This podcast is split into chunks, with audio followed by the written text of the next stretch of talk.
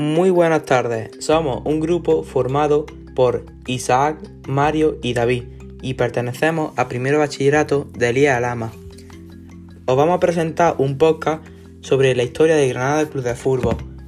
Y bueno, aquí vamos a contar un poco. El 6 de abril de 1931 un gran club de fútbol en Granada se fundó, fundado por José Amigo Vico, y fuimos escritos en el registro de asociaciones por Julio López, el Granada es un equipo que ha pasado 17 años en Primera División, 30 en Segunda División, 20 en Segunda B y 5 en Tercera. Ha sido subcampeón de Copa en la temporada 1958-1959. Tras el largo paréntesis de la Guerra Civil, contra años sin furbo, el Recreativo de Granada reapareció en Segunda y en dos temporadas alcanzó la máxima categoría del fútbol nacional.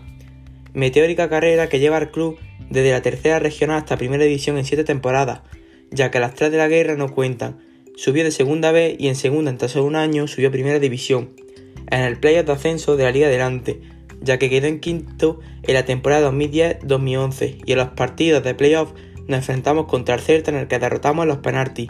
Después de la prórroga y la final fue contra el Elche, en el que Ígalo notió el gol con el que ascendimos a primera división, la Liga BBVA en esos años.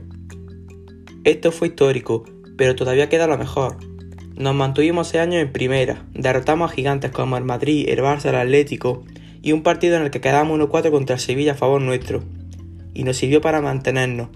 En 2017, debido a una mala temporada, descendimos a Segunda División Española, la Liga 1-3 en ese tiempo, pero en tan solo dos años, en 2019 ascendimos como segundo clasificado de nuestra Primera División, a la Liga Santander, en la que llegamos a semifinales de Copa del Rey, en la que a falta de minutos para clasificarnos a la final, Yuri, jugador del Athletic Club, anotó el 2-1, que serviría a ellos para clasificarse porque tenía un gol en el partido de ida.